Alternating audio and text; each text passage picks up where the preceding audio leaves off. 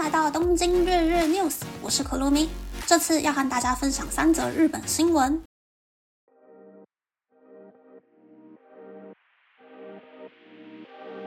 第一则新闻是西武集团暂停出售王子饭店。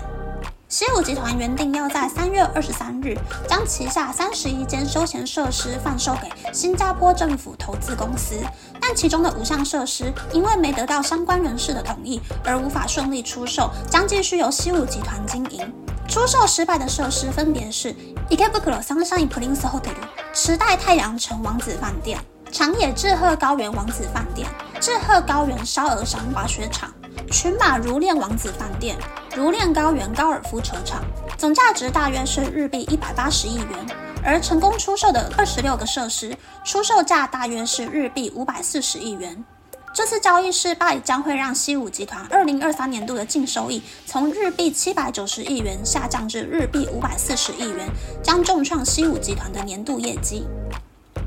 第二则新闻是接受日本私募基金 Nihonsangyo p a r t n e s 日本产业伙伴的日币两兆元的收购案。东芝集团从股票市场下市，是否能重新建立良好的经营体系，找出一条活路呢？东芝在二零一五年被发现会计作假后，业绩就持续低迷。二零一七年三月，受到美国核电子公司西屋电气公司破产的影响，背负巨额债务。东芝为了避免从股票市场被下市的局面，宣布公开日币两千亿元的融资案。而参与融资案成为大股东的海外基金和东芝经营层产生强烈对立。东芝在二零二一年十一月，为了提升企业价值，提出将东芝集团分成三间公司的提案，但被大股东反对，让无法改革的东芝顺着大股东的意思，朝着股票下市的方向重整。不过，重整再出发，对已经将医疗机器事业与半导体事业分割出售，造成整体业绩减半的东芝来说是非常严峻的。虽然被日本私募基金收购后，从股票市场下架的计划还有很多不透明的地方，在全世界金融市场动荡的当下，错过这次机会，东芝内部的动荡短时间内可能无法平息。第三则新闻是奈良县的 Kidora Kohun。龟湖古坟遗迹中发现了九个新的壁画。日本文部科学省表示，在大约七世纪末到八世纪初建立的龟湖古坟的石室中，发现了兽头人身的十二生肖彩色壁画。研究人员在石室中东南西北的四面墙上分别发现三个生肖图，目前已经发现包含虎的六个生肖图。但包含兔的三个生肖图已经严重剥落到无法辨识的程度。用荧光 X 射线扫描后，发现壁画上的颜料包含水银成分。以上是这次和大家分享的三则新闻。第一则新闻是西武集团出售失败的消息。疫情过后，真的影响了很多休闲设施的营收，很多观光区的饭店都关门了。而这次出售失败的五个设施，都是我印象中在疫情前营收好像还不错的地方，所以也不是不能理解相关人士反对收购案的心情。毕竟现在日本观光已经开放了，留着这些设施以后还可以继续赚钱。第二则新闻是关于东芝被收购的新闻。东芝真的是风风雨雨从未停歇啊！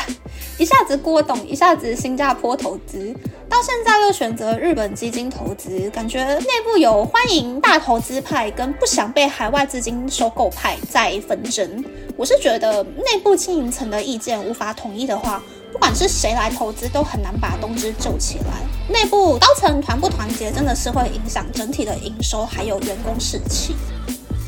第三则新闻是在古坟中找到壁画的新闻。其实日本有很多古坟，有史前时代的古坟和早期皇家贵族的古坟。这次的龟湖古坟据说就是皇家贵族的古坟，特征是里面有很多日本罕见的彩色壁画。石室里面有四神、十二生肖等等的壁画，而且天花板上面的天文图呢，听说是用金箔画出太阳，用银箔画出月亮。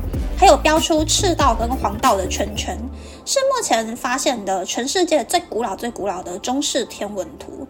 可想而知，日本在七世纪末期左右就已经受到很浓厚的中式文化影响了。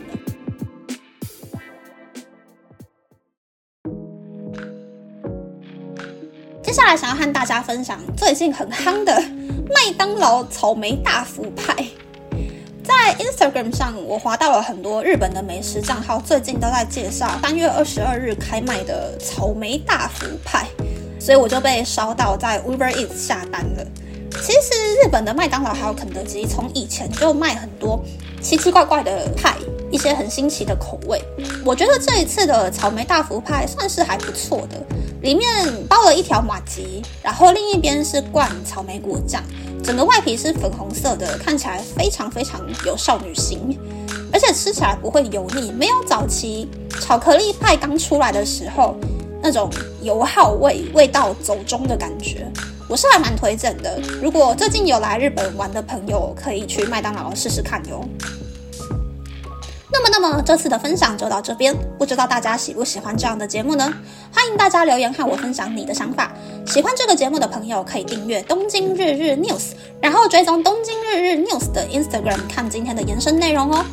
拜拜。